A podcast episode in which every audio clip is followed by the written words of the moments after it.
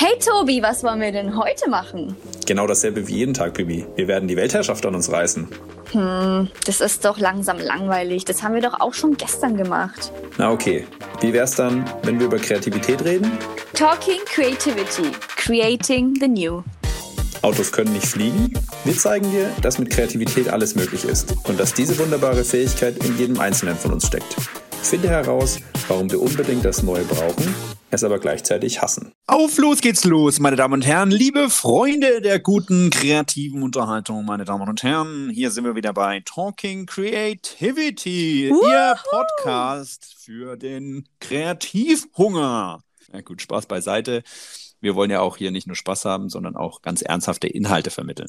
Und deshalb haben wir einen sehr spannenden Gast eingeladen und mit dieser Person äh, natürlich erstmal wieder reflektiert, was denn die eigene Kreativität ausmacht, was denn eigentlich überhaupt Kreativität ist. Und dass es doch am Ende dann immer darum geht, verschiedene komplexe Systeme im Kopf mal rumzudrehen. Und außerdem ist unser Podcast unter anderem für das People Development zuständig bei Siemens. Und wir haben ihn gefragt, was ist denn überhaupt genau People Development? Welche Bedeutung hat Kreativität in diesem Kontext? Und wir haben darüber gesprochen, warum ist Diversität überhaupt so wichtig für Unternehmen? Weil gefühlt spricht jeder davon. Aber warum ist es denn eigentlich überhaupt so, so, so wichtig? Und wir haben natürlich noch, wir haben ihn natürlich wieder gechallenged, oder? Natürlich, wir müssen jeden hier challengen. es ging um Flaschen. Was machst du auf einer einsamen Insel mit 100 leeren Glasflaschen, um deine Situation zu verbessern? Mhm. Denkt mal drüber nach oder wartet drauf, was Robert euch alles für Ideen mit auf den Weg gibt. Die Folge geht los. Viel Spaß. Unser heutiger Podcast hat bereits Halbleiterchips nach seinem Physikstudium designt und liebt Techie Nerd Talk. Er ist begeistert von Technik und wie diese uns Menschen helfen kann. Heute ist er Global Head of Talent and Leadership bei Siemens. Beeindruckende Erfahrung im Leadership hat er nachweislich, denn im Laufe seiner Karriere hat er eine ungewöhnliche Mischung von Führungserfahrungen sammeln können. Er war als CEO erfolgreicher globaler Siemens-Geschäfte tätig. Er leitete den Turnaround großer globaler Krisenprojekte, führte Lean- und Agile-Transformationen im großen Stil durch oder leitete eine deutsch-chinesische Hightech Joint Venture. Neben seiner Passion für Themen wie Talent und Leadership war er auch bereits, wie er selbst sagt, semi-professioneller Windsurfer in seiner Jugend. Und klar, auch unseren heutigen Gast haben wir wieder gefragt, ob er sein Nutella-Brot mit oder ohne Butter isst. Und er ist definitiv Team mit Butter. Denn zusätzlich dazu hat unser Gast viel Zeit in der Wissenschaft und auch am MIT verbracht. Aus seiner Sicht geht es nicht immer nur darum, die Karriereleiter nach oben zu steigen, sondern vielmehr viele unterschiedliche Erfahrungen zu sammeln. So wie auch in der Wissenschaft. Also bitte begrüßt heute einen tollen Menschen, der in sich schon eine spannende Diversity vereint. Er ist ehemaliger CEO und semiprofessioneller Windsurfer, Wissenschaftler, Nutella mit Butteresser und vieles mehr. Herzlich willkommen, lieber Robert Neuhauser. Sehr, sehr schön, dass du da bist. Wir freuen uns. Hallo Bianca, hallo Tobias. Äh, gerne und schön, dass ich da sein kann. Ja, ich bin sprachlos mit dem, was, was, du gesagt hast. Ist natürlich sehr, sehr, sehr kompakt, aber, aber im Großen und Ganzen passt es, glaube ich, schon. Auf jeden Fall sehr spannend. Wir möchten aber heute mit dir über das Thema Kreativität sprechen. Und wir sind schon ganz gespannt auch auf deine Sichtweisen und deine Erfahrungen. Und deshalb auch die erste Frage an dich. Was bedeutet für dich denn eigentlich Kreativität? Puh, vielleicht am besten etwas, was äh, erschaffen, was neu und originell ist und was im weitesten Sinne nützlich ist. Also für mich ist auch der letzte Punkt relevant. Also nicht nur einfach irgendwas, was anders ist, sondern was ein Problem im weitesten Sinne löst. Mhm. Und damit mein, nützlich meine ich jetzt nicht, dass es äh, pragmatisch nützlich ist, sondern es kann auch nützlich sein, einfach weil es spannend ist, weil es Leute fasziniert oder sowas. Also nützlich ist ein sehr weiter Begriff in dem Zusammenhang. Also neu, originell und irgendwie nützlich, überraschend. Also ich hätte es nicht besser definieren können, aber das ist eigentlich genau das, was es trifft, neu und nützlich von Kreativität. Also man kann immer darüber streiten, ist jetzt sozusagen eine Kunst nützlich, ja. Wenn man immer sagt, Kreativität, also Kunst ist ja, oder halt Bilder, wenn ich male oder etwas Künstlerisches produziere, es ist auf jeden Fall ja dann häufig definitiv neu, aber dann diese Nützlichkeitsdebatte könnte man dann führen. Ich sage aber immer, naja, es ist in der Form ja schon nützlich, wenn es andere Leute inspiriert, ja, und wenn Leute in der, also sozusagen Geld dafür ausgeben, ins Museum gehen und sich das anschauen.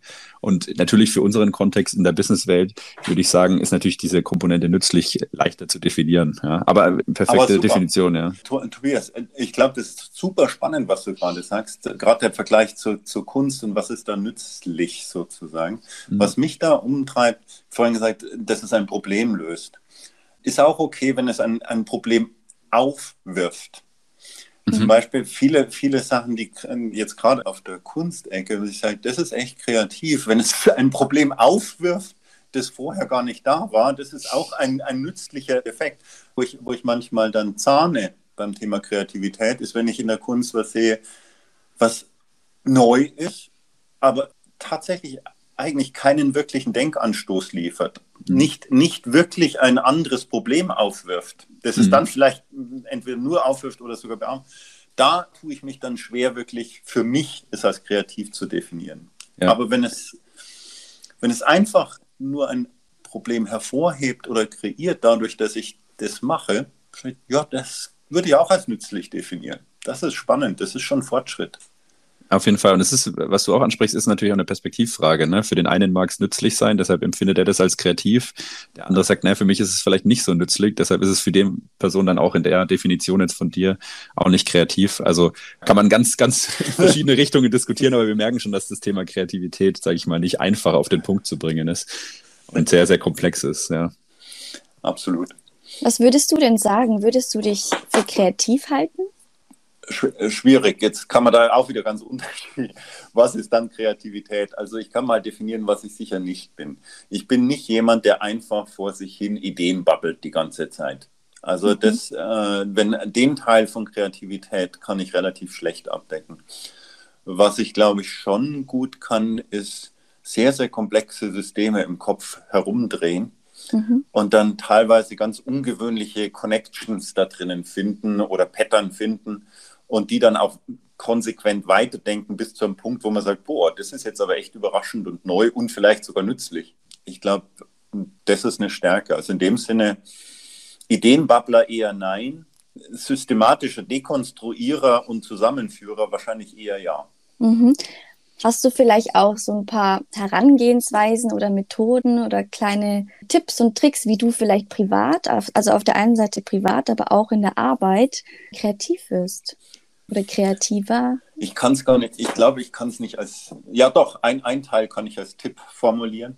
Ich merke bei mir, die Art meiner Kreativität erfordert, dass ich viele Sachen gleichzeitig permanent im Kopf drehe. Und mhm. zwar im Hintergrund permanent prozessiere. Und das klappt nur, wenn ich nicht, wenn ich nicht überlastet bin. Mhm. Ähm, und das jetzt im Sinne von Tipp.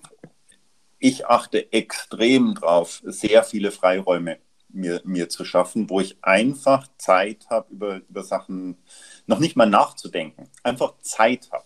Das Prozessieren mhm. passiert dann automatisch im Kopf, das kann ich gar nicht verhindern. Aber wenn ich im Overload bin, dann schaltet das ab. Und äh, deswegen vielleicht als, als Tipp an mich selbst, den ich aber auch echt beherzige, ist, wenn ich merke, dass ich häufig im Overload bin, radikal die Bremse reinhauen und, und Zeit schaffen, weil sonst werde mhm. ich extrem ineffizient in meiner Kreativität. Wunderschöne, wunderschöne Vorlage, Robert, und das hast du super cool erklärt und mir tatsächlich aus dem Herzen gesprochen. Das Thema, dass wir uns manchmal, sage ich mal, überfordern und dadurch eigentlich auch sozusagen vollen Kalender haben und eigentlich keine Zeit mehr haben zum Denken und zum Kreativsein, weil das, das ist auch aus der Wissenschaft sozusagen eigentlich belegbar, dass wir die Neurowissenschaftler sagen, äh, das Default Mode Network aktivieren müssen in unserem Gehirn und das wird dann aktiviert, wenn wir unfokussiert sind. Ich sage jetzt mal, Ping-Pong spielen oder spazieren gehen oder Dinge tun, die eben unser Gehirn nicht so sozusagen kognitiv krass fordern. Und das ist genau die Phase, kann man auch Daydreaming nennen äh, oder wie auch immer. Aber das sind die Phasen, wo quasi auch häufig im Unterbewusstsein sozusagen die Kreativität weiterarbeitet. Es spinnt und dann kommt dann vielleicht eben eben beim Spazierengehen, beim Wandern irgendwie die Ideen ins Bewusstsein und dann hat man diesen kurzen Aha-Moment. Also das ist genau tatsächlich der Effekt, wie Kreativität funktioniert. Und was du auch gesagt hast, ist dieses ständig im Hintergrund arbeitet es. Das ist zum Beispiel auch sehr, sehr wichtig, dass wir verstehen müssen, dass wenn wir auf Ideen kommen wollen, wenn wir Dinge hinterfragen, neu denken wollen, dass wir dann eigentlich uns wirklich das immer vor Augen führen müssen, das geht über mehrere Wochen. Das ist nicht irgendwie mit einem Absolut. Workshop abgeschlossen, ne, sondern da muss ich halt über mehrere Wochen immer wieder im Hinterkopf haben und dann die kleinen Momente beim Kaffee trinken mal drüber nachdenken, dann wieder wegschieben, dann wieder drüber nachdenken. Also es ist eigentlich genau so, wie du es beschrieben hast, funktioniert unsere Kreativität. Cool. Also ich kann es jetzt nur aus der nicht wissenschaftlichen Sicht, aus der Innensicht berichten, ja. aber in der Tat, ich kann dem absolut was abgewinnen, was du gerade gesagt hast. Gibt es vielleicht auch von deiner Seite, also du hast gerade gemeint, wenn du einen vollen Tag hast oder wenn der Kopf einfach voll ist, merkst du, dass du weniger kreativ sein kannst. Glaubst du, es gibt auch noch andere Bereiche, andere Dinge, die unsere Kreativität ja zurückhalten, hemmen? Ich, äh, ich bin jetzt im Gegensatz zum Tobi halt kein Fachmann äh, in, in, in dem Umfeld. Ich kann nur beschreiben, so. was, wie es mir geht. ähm, also ich brauche Zeit. Wenn zu viel Druck da ist, mhm. äh, mhm. wird schwierig. Ja, weil dann, dann klappt plötzlich die Gedanken einfach auf die Lösung der Bedrohung sozusagen und nicht in der Breite. Ähm, was im positiven Sinne hilft oder mir hilft, ist, ist von Zeit zu Zeit, aber nicht dauernd, von Zeit zu Zeit mit anderen, anderen Leuten sprechen, die in angrenzenden Gebieten nachdenken. Mhm. Da Inspiration sich zu holen, ist definitiv was, was mir extrem hilft. Was nicht klappt, ist, und das passt, glaube ich, zu dem, was, was Tobi vorhin auch gesagt hat, was nicht klappt, ist, mich in einen Raum zu sperren und zu sagen, so, jetzt bräuchte man schnell, schnell eine, eine mhm. Lösung zu diesem Thema unter Druck. Ja, da kommt genau. eine Lösung raus, aber da kommt nicht die ungewöhnliche Lösung raus. Genau, auf Knopfdruck kreativ sein sozusagen. Ja. Also ja. bei mir zumindest. Ja, ich glaube, da geht es auch vielen so. Also man kennt es ja auch oft irgendwie, man hat einen Workshop und sagt, okay, wir müssen jetzt uns alle zusammensetzen und jetzt irgendwie eine Lösung finden und dann verspürt man auch oft irgendwie so einen inneren Druck, okay, ich muss jetzt irgendwie abliefern und dann irgendwie fühlt man sich auch nicht so wohl und man hat das Gefühl, Kreativität passt gerade nicht und dann im Nachhinein, auch wenn der Workshop vorbei ist, kommen auf einmal so ganz viele Gedanken und neue Ideen, genau. weil der Druck auch ein bisschen abgelassen hat, ja. Also ich glaube, da geht es vielen so.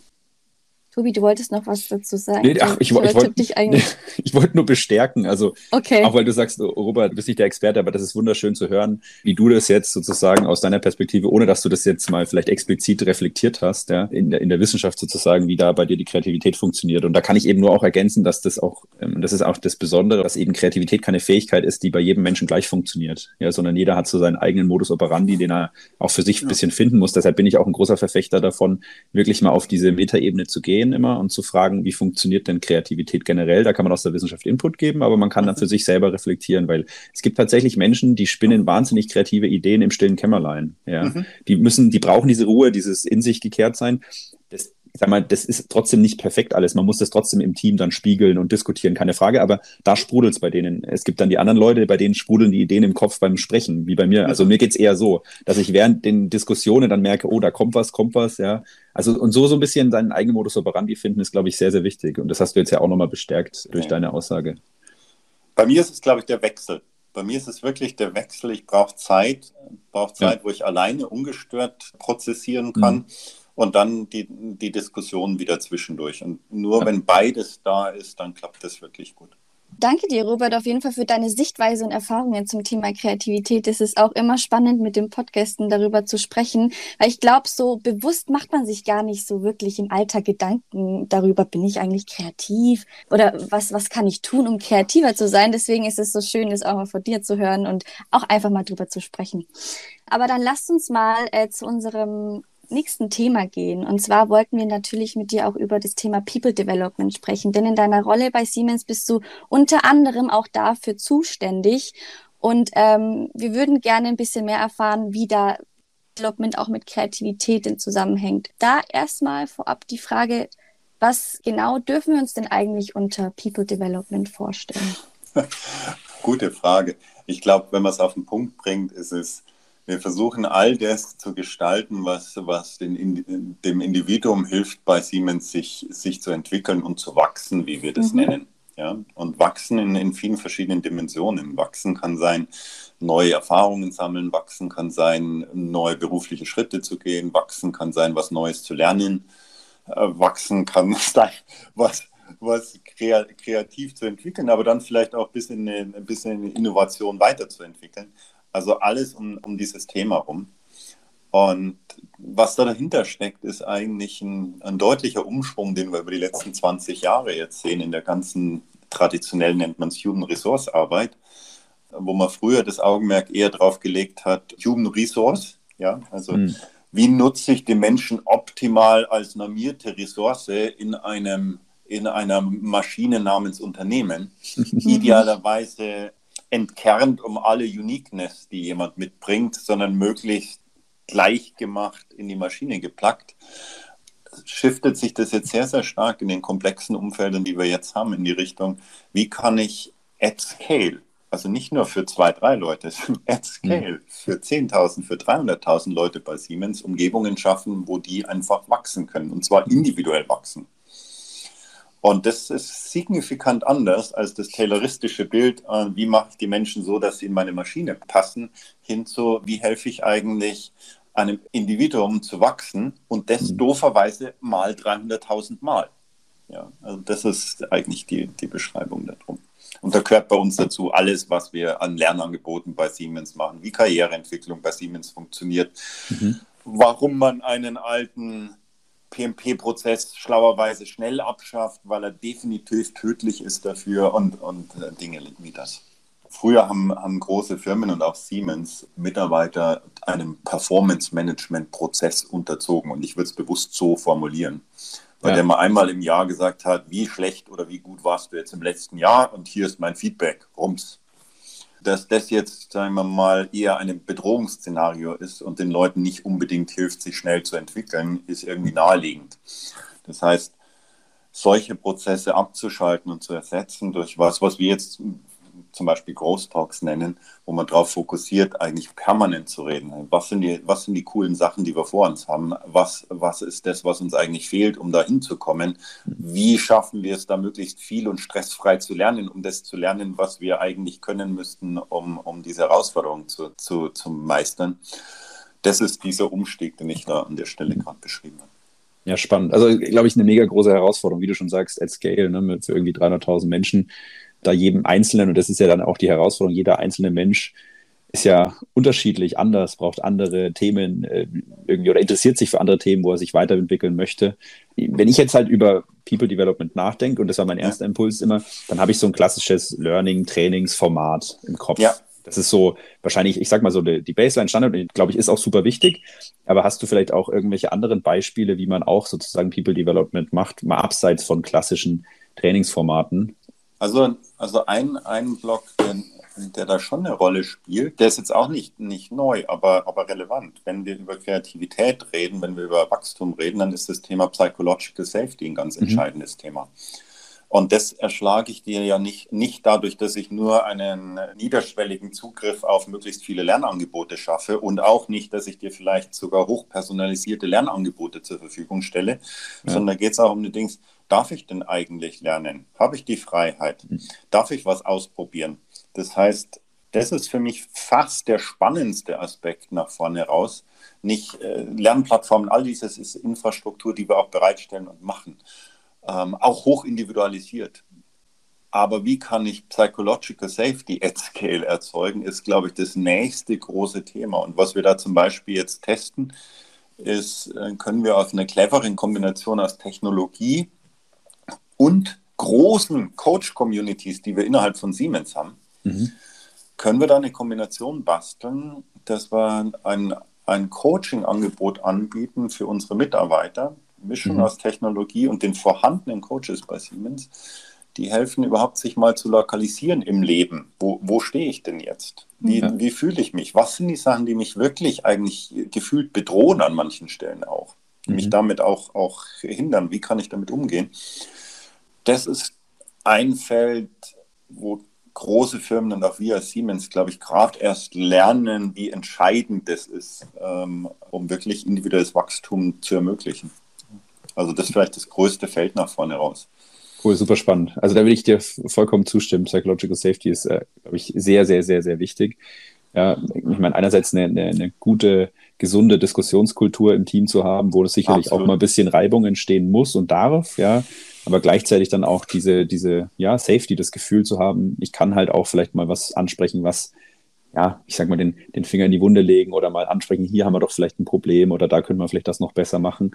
Aber das halt auf eine charmante Art und Weise zu machen, dass das Team trotzdem halt äh, sozusagen am Ende ja, das Vertrauen ineinander hat und weiß, okay, da geht es jetzt um die Sache, ist gerade für Kreativität aus meiner Sicht brutal wichtig, weil eben, ich sag mal, eine Idee ja immer, und das habe ich glaube ich auch schon sehr oft gesagt, nie perfekt, ja. Aber genau die verrückten Ideen müssen wir aussprechen, weil die kann dann wieder was total Neues, Spannendes beim anderen im Kopf äh, oder bei der anderen Person im Kopf äh, erzeugen. Ne? Absolut. Und das sind die Lernfelder, ja, weil du gesagt hast, was ist, was ist dann Lernen? Ist es immer Training? Äh, ja. Nein, definitiv nicht. Das ja. sind die Lernfelder, wo, wo sehr viel implizites Lernen passiert. Also extrem spannend. Was ich mir auch gerade gedacht habe, war, dass man auch irgendwie die Zeit dafür geben muss, den Mitarbeitern, ne? zu sagen, hier, ähm, wir haben Lernangebote, aber wir geben dir auch einen bestimmten Zeitraum, dass du die, die, das auch wirklich nutzen kannst. Da habt ihr bestimmt ja auch schon. Ja, das ist, das ist jetzt natürlich tricky. Ja, wieder at scale. Da trifft, trifft sozusagen ähm, die Intention auf die, auf die Realität. Also es ist wahnsinnig schwierig.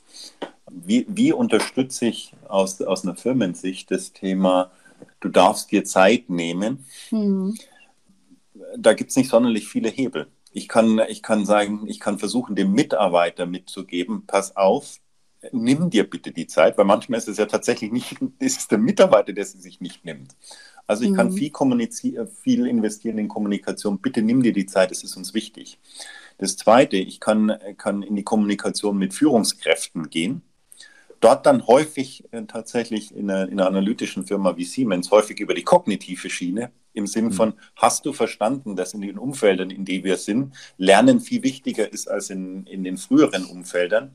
Also hast du es kognitiv verstanden erstmal. Mhm.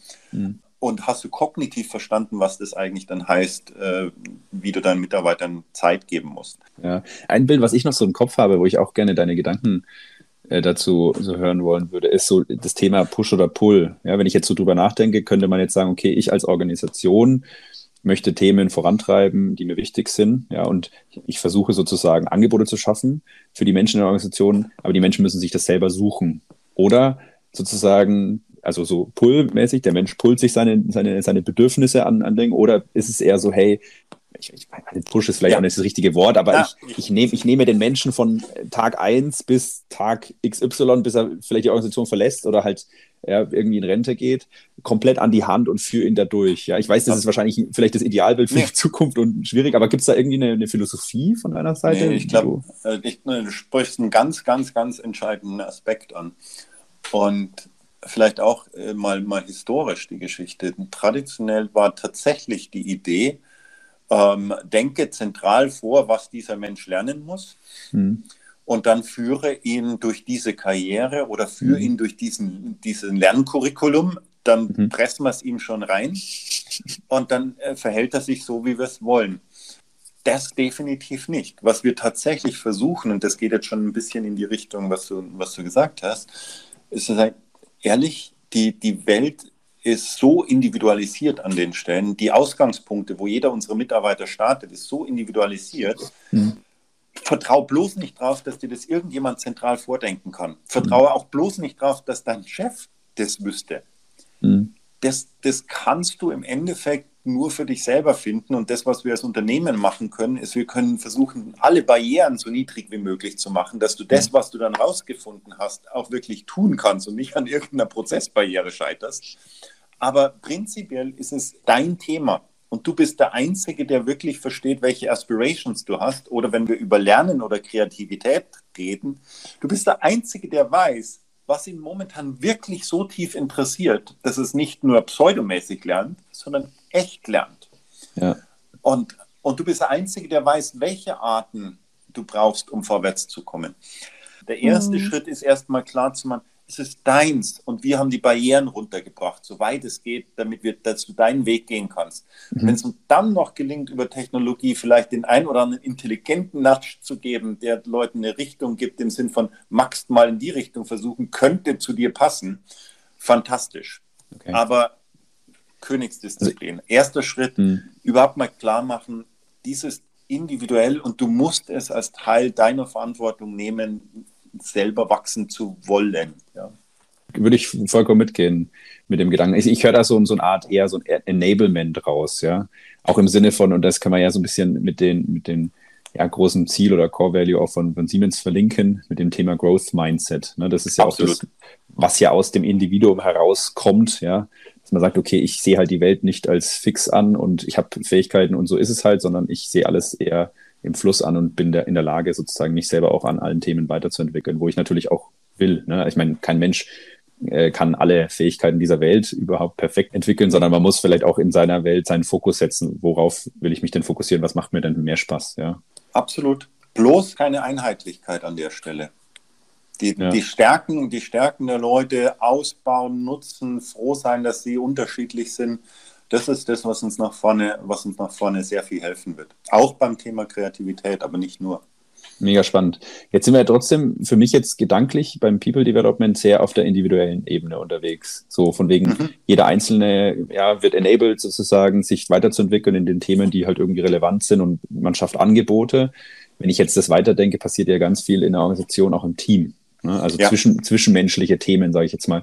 Gibt es da auch äh, Gedanken oder Bestrebungen oder fällt das auch unter People Development oder ist das wieder yes. ein anderes Thema? Ab, nee, nee, absolut. Also ich habe jetzt mit, mit dem Individuum angefangen, weil es das ja. einfachste ist, an dem man es durchspielen kann.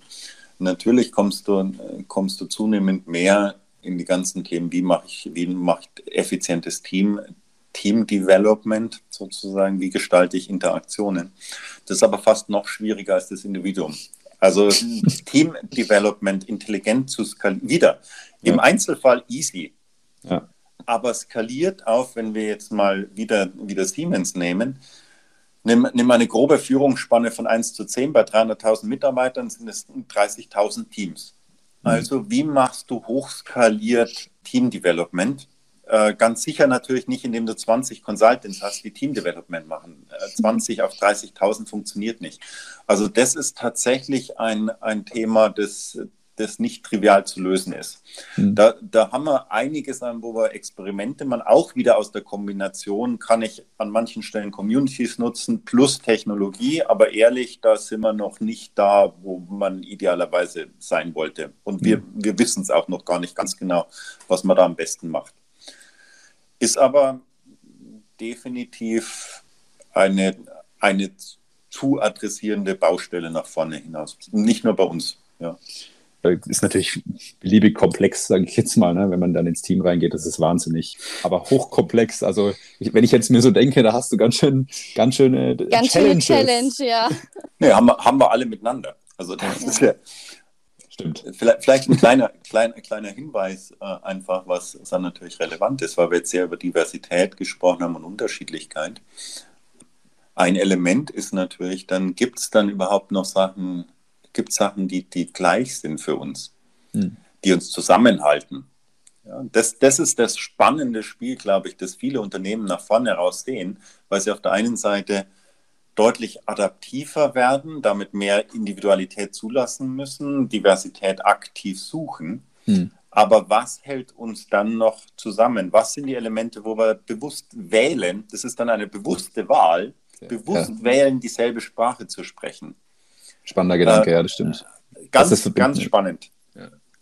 Was ist das verbindende Element am Ende? Ich bin jetzt kein Experte, aber äh, gut, dass du es jetzt aufwirfst, weil das ist tatsächlich natürlich eine große Frage. Ich sage mal, 100% Diversität bringt einer Organisation auch nichts, ja, wenn man das verbindende Element nicht hat. Ja, aber was ist das?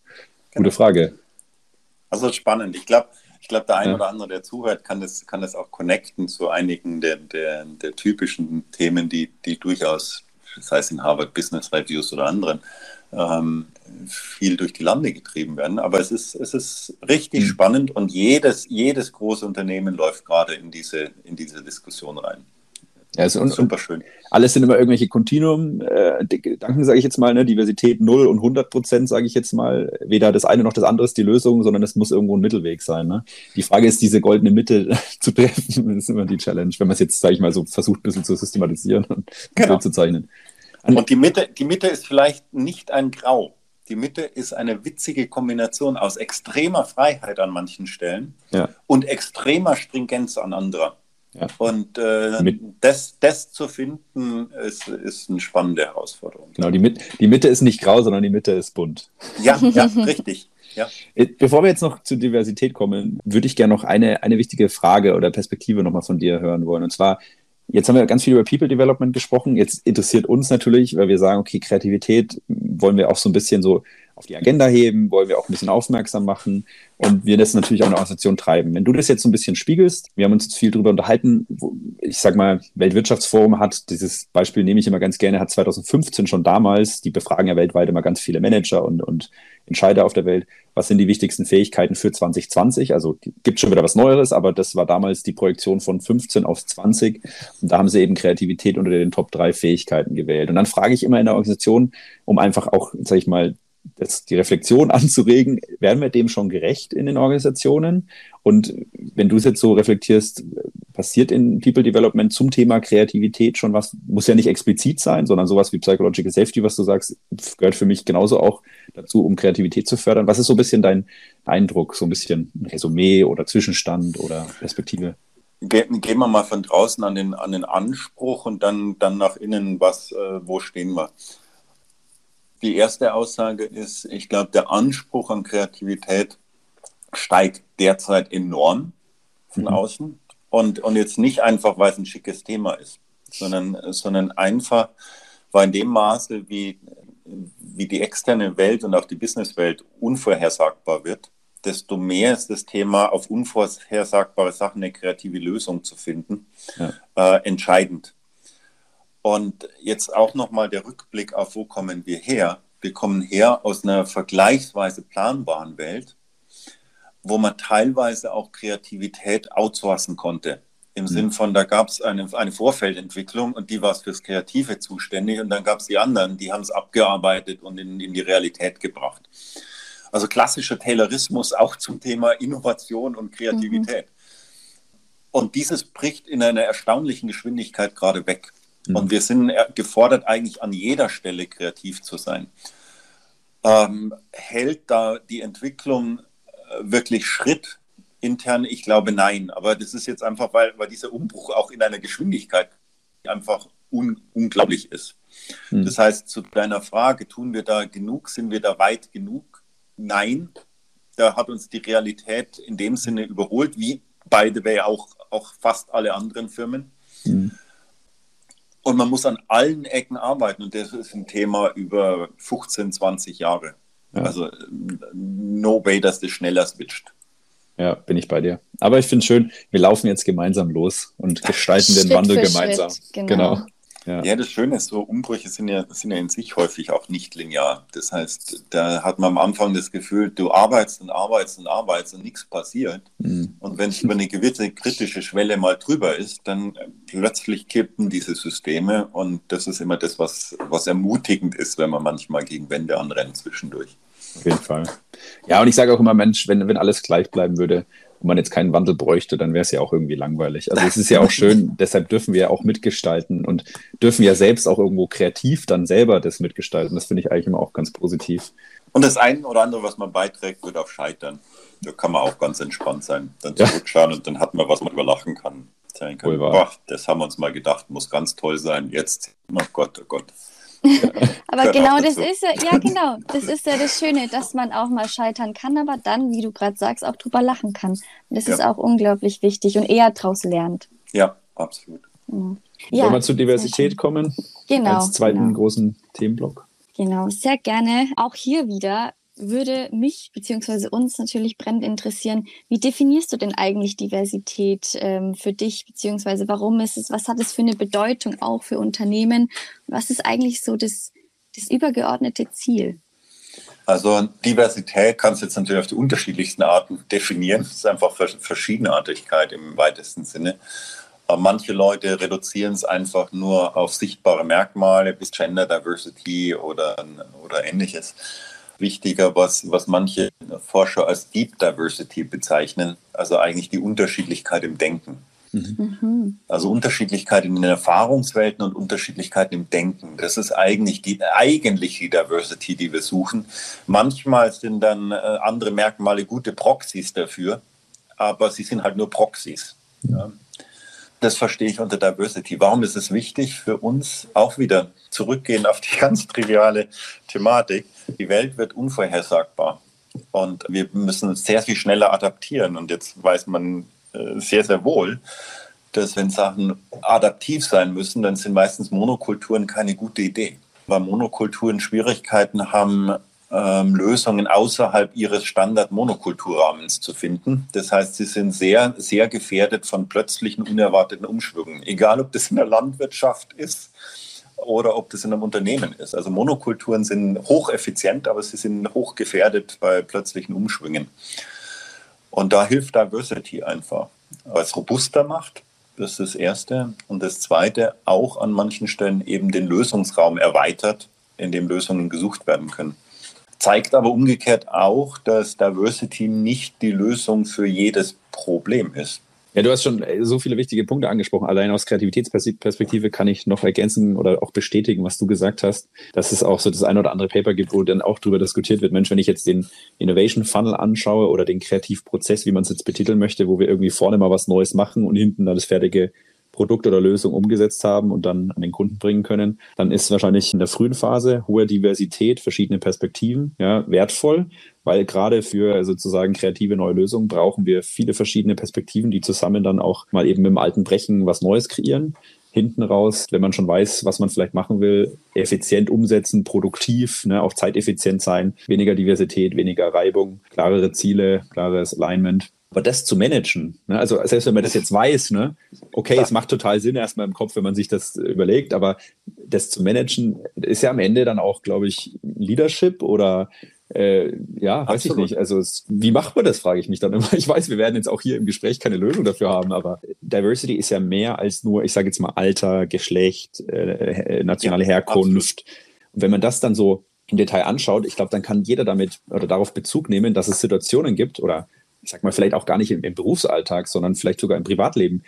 Es heißt immer gleich und gleich gesinnt sich gern. Ja, also wir suchen ja eigentlich nach Gleichgesinnten. Menschen. Ja, also eigentlich Menschen, die so ähnlich ticken ja. wie wir, ne, weil alles andere natürlich gewisse Reibung hat und so weiter. Und jetzt wollen wir ja eigentlich in der Organisation genau dieses Gleich-Gleich verhindern. Und ich, ich sage mal, der menschliche Impuls ist, wir suchen uns Gleichgesinnte und wollen mit den Leuten, die ein bisschen anders sind, ja eigentlich jetzt nicht so viel zu tun haben. Ich überspitze es jetzt. Absolut, ja? absolut. Diversity und, ist mühsam. Genau, ist eigentlich und für jeden, für jeden Einzelnen in der Organisation jeden Tag Arbeit, ja, und, und irgendwie wieder aus Neuer sich was Neuem heraus, also wie sagt man, auszusetzen. Ich weiß nicht, da frage ich mich auch, ist, ist das ist gegen die menschliche, gegen den menschlichen Impuls, aber wie, wie enabled ja. man da Menschen? Ist es auch ein kreativer sind, Nudge oder? Das sind zwei, zwei Sachen. Das, das eine tatsächlich, ich glaube, Du kannst einen Teil davon ist tatsächlich aktiv verstehen, dass ja. dieses notwendig ist. Dieses hilft. Das Zweite, was auch total wichtig ist, schaffe ich es durch irgendwelche Tricks, Diversity zum Normal zu machen. Jetzt kommen wir in ein ganz spannendes Feld, by the way, und ein sehr kontroverses, weil wir unter anderem jetzt das Quotenfeld tangieren an mhm. der Stelle. Was wahnsinnig mühsam ist, wenn du eine Monokultur bist und du musst jetzt einen anderen drin tolerieren. Das ist für alle Beteiligten der Horror. Für die Monokultur mhm. und erst recht für den oder die andere. Ja. Wir wissen aus der, aus der Gender-Forschung, dass dieses ungefähr kippt, wenn das Ratio der Minorität in Anführungszeichen mhm. in so einer Gruppe in die Größenordnung 20, 30 Prozent kommt. Weil ja, dann spannend. wird die Minorität nicht mehr als Minorität wahrgenommen, sondern einfach als der Normalfall. Interessant. Okay. Ab da beginnt es weniger mühsam zu werden für beide, weil sie genau dieses Thema nicht mehr haben. Die sagen, beginnen dann eher zu sagen, das ist unser Normal, es fühlt sich komisch an, ja. wenn wir jetzt alle die gleichen Anzüge anhätten.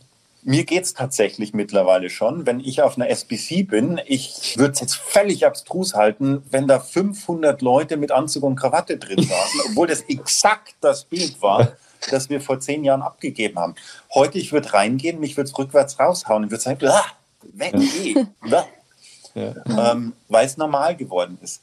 Und damit sind wir an dem, an dem, deswegen hatte ich vorhin angekündigt, an dem schwierigen Thema, wie mache ich den Bruch aus einem, aus einem Monokultursystem, das sich komfortabel in der Monokultur findet, wie, wie schaffe ich den, in Physik würde wahrscheinlich sagen, den, den Phasenbruch, den, den Symmetriebruch in ein anderes System. Ja. Und das ist genau die Diskussion, wo wir über Quoten reden, wo wir über Ähnliches reden. Das heißt mhm. nicht, nicht, weil die Quote so intelligent ist, sondern weil wir einen Systembruch brauchen an manchen Stellen spannend. Und was du mit dem Dresscode gesagt hast, das finde ich so interessant. Das ist ja eigentlich trotzdem auch ein, sag ich mal, sehr sichtbares äh, Diversitätsmerkmal, was aber, glaube ich, viele Leute nicht auf dem Schirm haben. Und ich, ich glaube, ich habe es auch schon mal gesagt. Aber für mich ist Dresscode auch etwas, was eine krasse Signalwirkung haben kann, auch im Sinne von Kreativität. Wir wollen, die, dass die Menschen kreativ sind. ja, und wollen irgendwie neue Ideen und Perspektiven und irgendwie, weil das ja, wir wissen jetzt mittlerweile, okay, des Unternehmens, ja, ja. die Kreativität des einzelnen Menschen.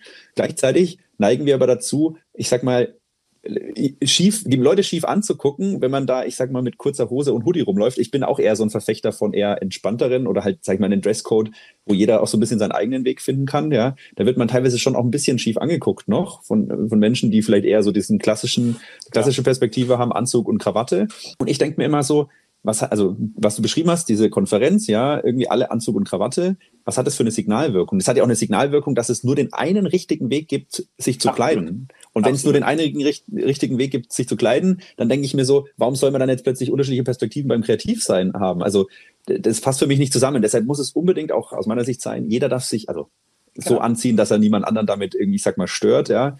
Aber ähm, trotzdem ist das, finde ich, so eine Kleinigkeit, aber in dem Gesamtsystem Diversität wahnsinnig wichtig. Super wichtig. In dem Umfeld sind Symbole ganz zentral. Und das, ja. ist, das ist ein ganz wichtiges Symbol. Natürlich wird die Welt nicht inklusiver, dadurch, dass jeder sich anders anzieht. Aber die Symbole helfen natürlich. Diversity ist ein Proxy für eigentlich was anderes. Das mhm. Relevante, oder nicht ein Proxy, das Relevante ist die, ist die Inklusion. Also das Relevante ist, bin ich in der Lage und willens, andere Denkstrukturen zu akzeptieren. Aber es fehlt ein zweites Teil, wo man genauso drauf gucken muss, und das ist das Thema Inklusion, Akzeptanz der Unterschiedlichkeit.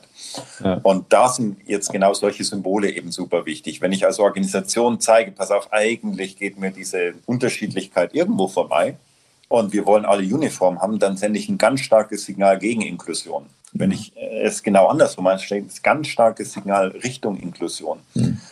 Und dieses Ganz, ganz wichtig. Und jetzt bleiben wir mal bei der Kleidung. Ohne, ohne das Kleidung ist das Wichtigste, aber es ist ein schönes Ding, um mal durchzuexerzieren. Es ist vielleicht euch aufgefallen, dass bei einem der letzten größeren Podcasts von Roland Busch, der ganz bewusst nicht in Anzug und Krawatte mhm. aufgetreten ist.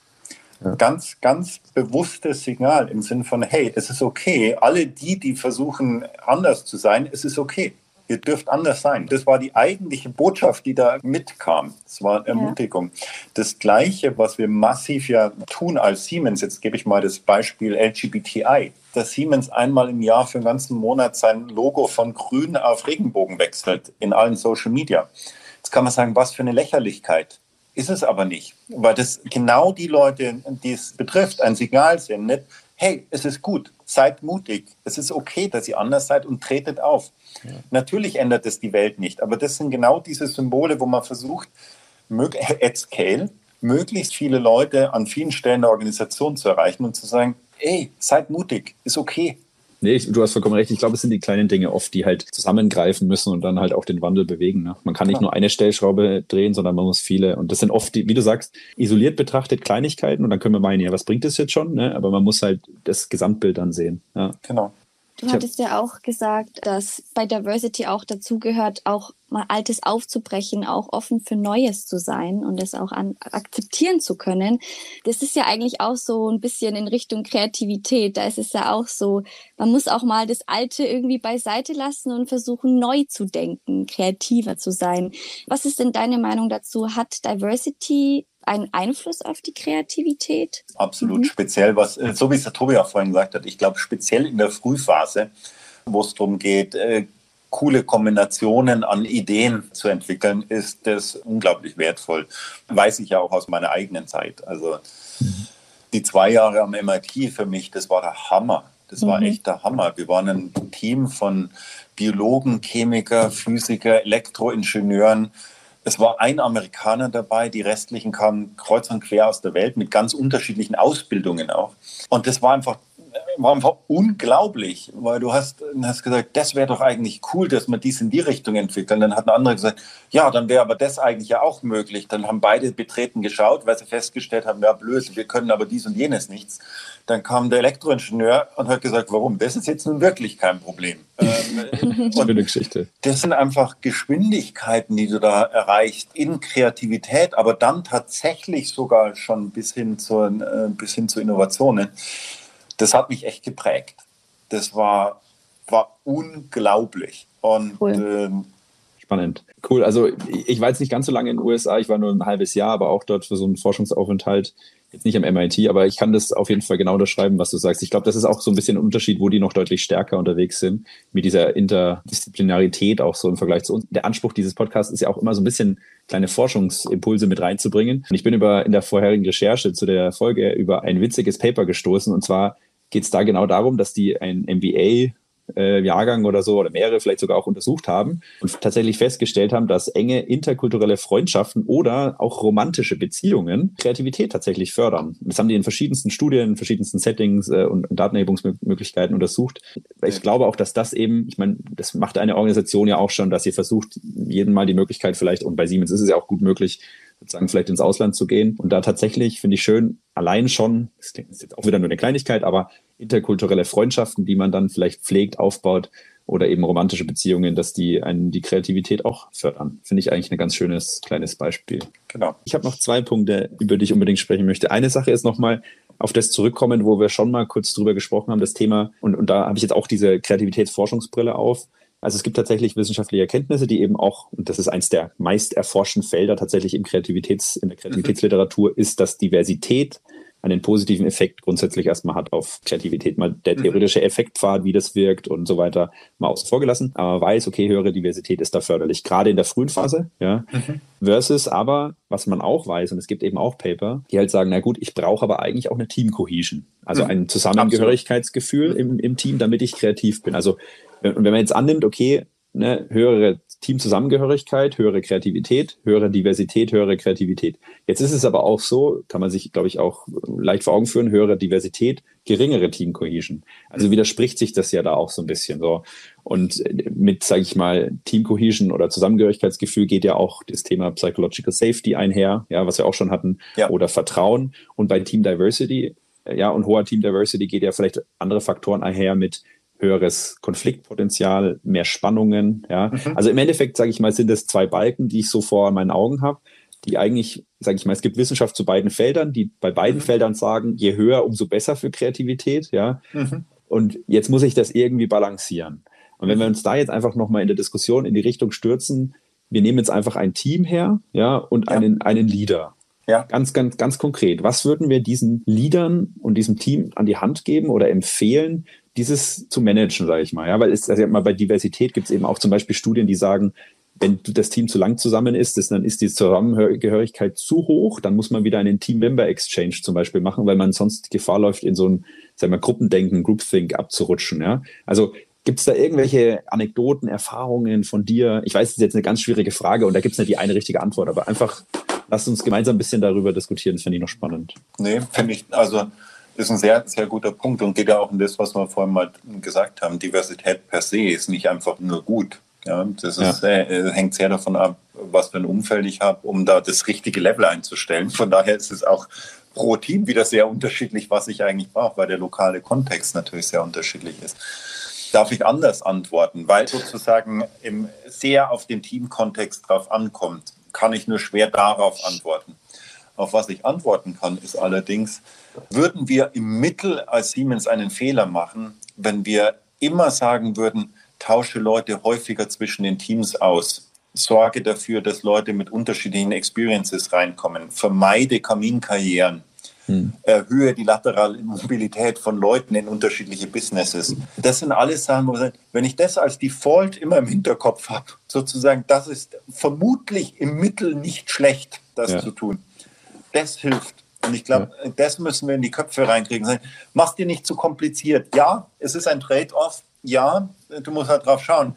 Aber im Mittel check lieber mal, ob du nicht auf der zu konservativen Seite sitzt. Mhm. Diese Botschaft immer und immer wieder zu senden und sie gar nicht überkomplizieren, sondern ja. einfach nur sagen, check, dein Bias ist wahrscheinlich für zu konservativ. Also überleg mit deinem Team zusammen, was ihr gerade in eurer Situation machen könnt, um ein bisschen darüber zu kommen. Dann komme ich auf interessante Ideen. Dann komme ich drauf, ja gut, jetzt unser Team ist aber so zusammen und keiner will weggehen und kein anderer will dazugehen. Sag ich, okay, was sind dann andere Möglichkeiten, Diversität zu erhöhen? Ich, dann lad die Nachbarabteilung ein ähm, und macht mal Workshops, zwei Strategie-Workshops, aber nicht jede Abteilung für sich, sondern die eine Hälfte der einen mit der anderen und die andere. Und dann schaut man, was dann rauskommt. Müsste ja noch ja. nicht mal die Abteilung wechseln. Ja. Aber der Grundgedanke muss sein, den wir unseren Leuten mitgeben. Achtung, we, we might have a bias towards conservative view of the world. We might have a bias towards monocultures. Also ist es immer ein No-Regret-Move, wenn du in die andere Richtung denkst. Zumindest für die nächsten zehn Jahre. Wenn wir dann ich das glaub, Gefühl haben, wir sind ober, überdiverse, dann lass uns neu überlegen. Ich glaube, was damit schwingt, was du auch sagst und was ich, glaube ich, auch eine wichtige Message finde, ist, man ist, also so ein Team ist nie fertig.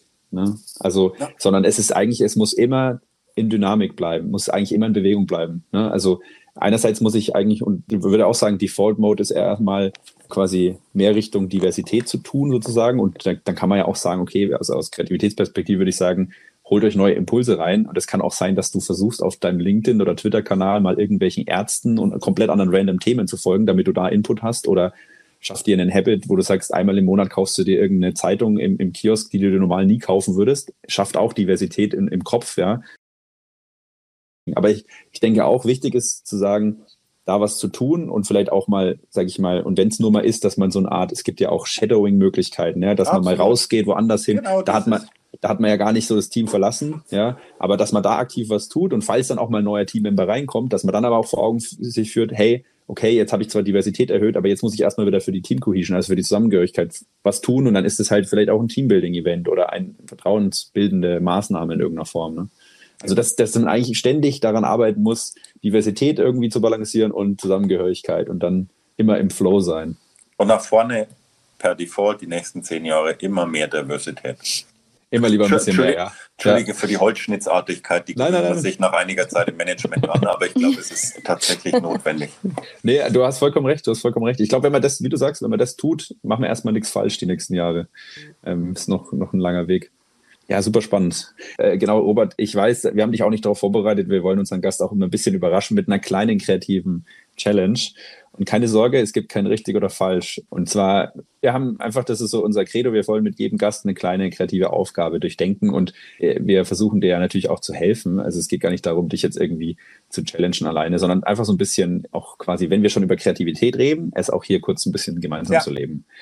Genau, also folgende Aufgabe. Stell dir vor, du bist auf einer einsamen Insel gelandet und nichts außer 100 leeren Glasflaschen a 0,75 Liter Füllmenge liegen auf mhm. dieser Insel rum. Du hast nichts anderes. 100 von denen. Mhm. Was kannst du damit alles machen, um deine Situation zu verbessern? Spannend. Was könnte ich tun, um meine Situation zu verbessern?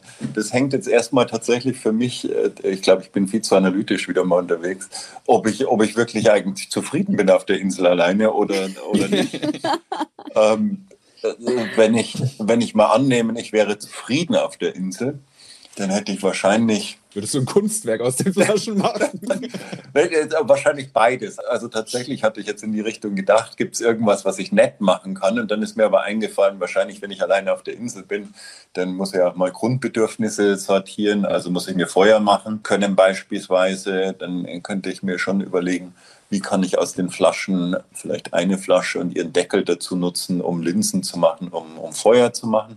Mhm. Das war eins, was mir jetzt instantan durch den Kopf gegangen ist. Mein Gedanke war auch, äh, um das zu ergänzen, so, man könnte eine Flasche zerstören und dann halt die Glasscherben zum Schneiden quasi nutzen. Mhm. Ne? Also als, als Messer, ja. wenn man essen oder ich weiß nicht, halt irgendwas Genau, wir können es mal im Use Case sozusagen durchexerzieren von ich muss, ich muss ein Tier finden oder Pflanzen finden, ich ja. muss sie kochen, ich muss sie muss sie essen. Ich, ja, genau. Feuer machen kann man ja vielleicht mit so einer, dass man das Glas wie so eine Linse poliert oder so versucht. Genau. So, dass man, ne, mit, das meintest du wahrscheinlich vorhin mit genau, Feuer machen. Das meinte ich mit Feuer machen. Ja. Also dann haben wir jetzt mal, mal den Use Case, äh, Use Case Nahrungsaufnahme schnell durchdacht.